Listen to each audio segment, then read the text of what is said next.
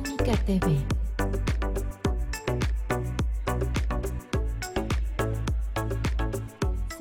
TV, el canal de difusión del Colegio Mexicano de Inmunología Clínica y Alergia.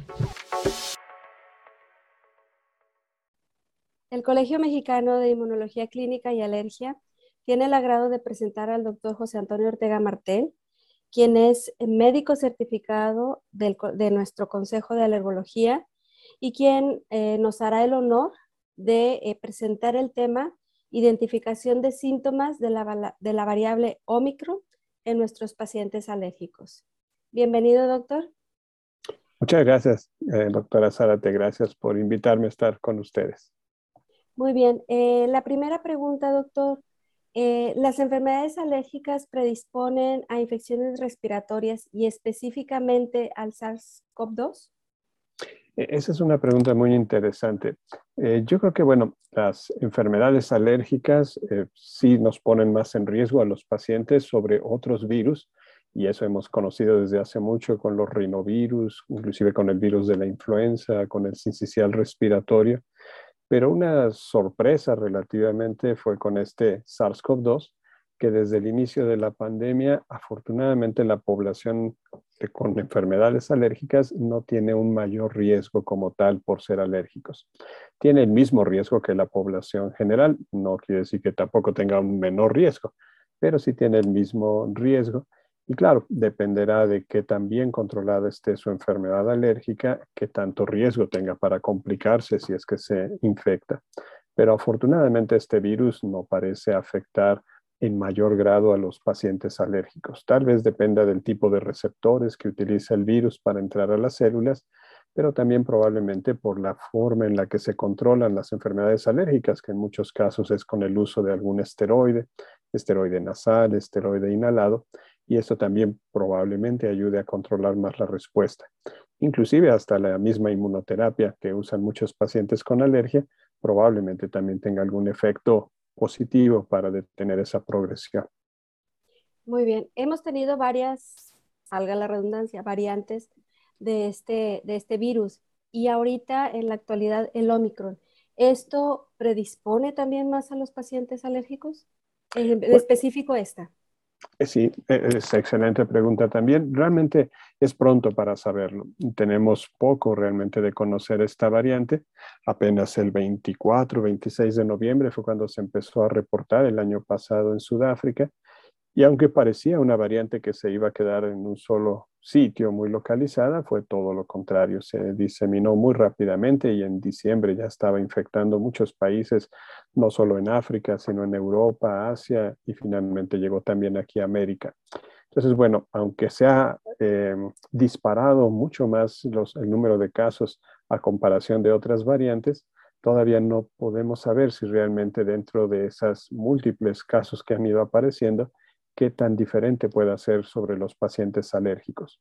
Dentro de la, lo que se ha empezado a entender de esta variante Omicron es que parece ser que afecta menos las vías aéreas inferiores que, por ejemplo, la variante Delta.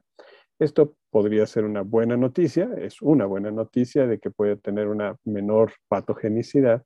Sin embargo, para un paciente con rinitis alérgica, por ejemplo, podría no ser tan buena noticia y pudiera ser que aumentara los síntomas en vías aéreas superiores. Pero pues es pronto todavía para saberlo. Yo creo que ahorita lo que más nos preocupa es ver qué tan letal puede ser eh, su patogenicidad en esta variante. Afortunadamente parece ser menos que otras variantes, pero bueno, hay, hay, que esperar un poco más para ver publicaciones y casuísticas para ver el efecto en pacientes alérgicos en vías aéreas superiores y vías aéreas inferiores. En relación a esto, doctor, ¿qué tantas complicaciones presentan estos pacientes, pacientes con la variante Omicron? Hasta ahora parece ser que son en menor grado, menor intensidad de lo que estaba ocurriendo, sobre todo con la que nos había causado más problema, que es la Delta.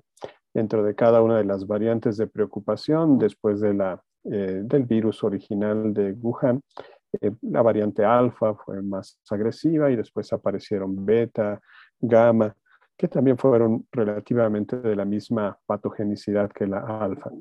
pero cuando apareció Delta fue mucho más su patogenicidad, fue muy notorio que sí causaba más problemas, mayor gravedad en los cuadros, pero esta variante Omicron parece ser mucho más contagiosa que las demás, probablemente por tantas mutaciones que tiene en la proteína de la espiga y también por la forma en la que puede evadir el sistema inmunológico, pero no con tanta patogenicidad, por lo menos en vías aéreas inferiores.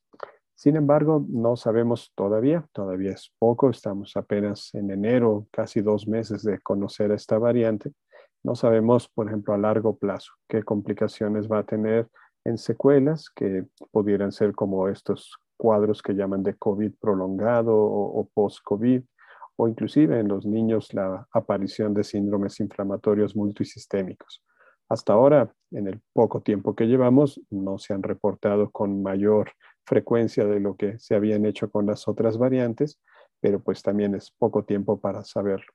La esperanza ahora es que no sea tan agresiva, tampoco a largo plazo. ¿Hay diferencias clínicas entre los pacientes pediátricos y adultos que llegan a nuestro consultorio con sospecha de, de infección por esta variante?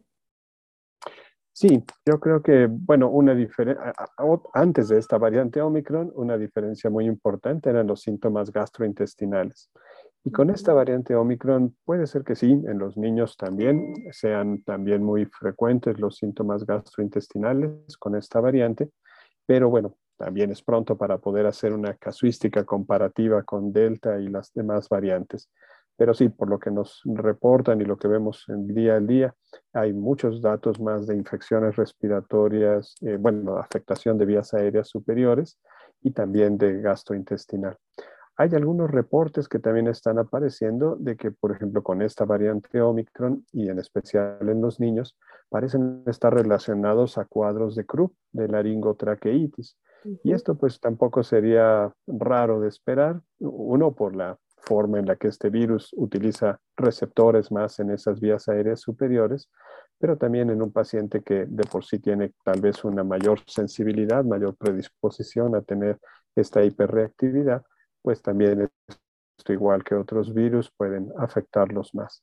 Entonces tenemos que estar al pendiente ahora de síntomas comunes en vías aéreas superiores, pero también cuadros de Krupp, de laringotraqueitis y de todas maneras seguir viendo estos problemas gastrointestinales. Muy bien, muchas gracias doctor, le agradezco mucho su participación, gracias por toda esta información y lo esperamos en, en otra cápsula informativa. Le agradezco mucho. Muchas gracias a usted, doctora Zárate. Gracias también al doctor Medina, al doctor Guidos, a todos los miembros de la mesa directiva de Cénica por invitarme a estar con ustedes en estas cápsulas informativas. Gracias.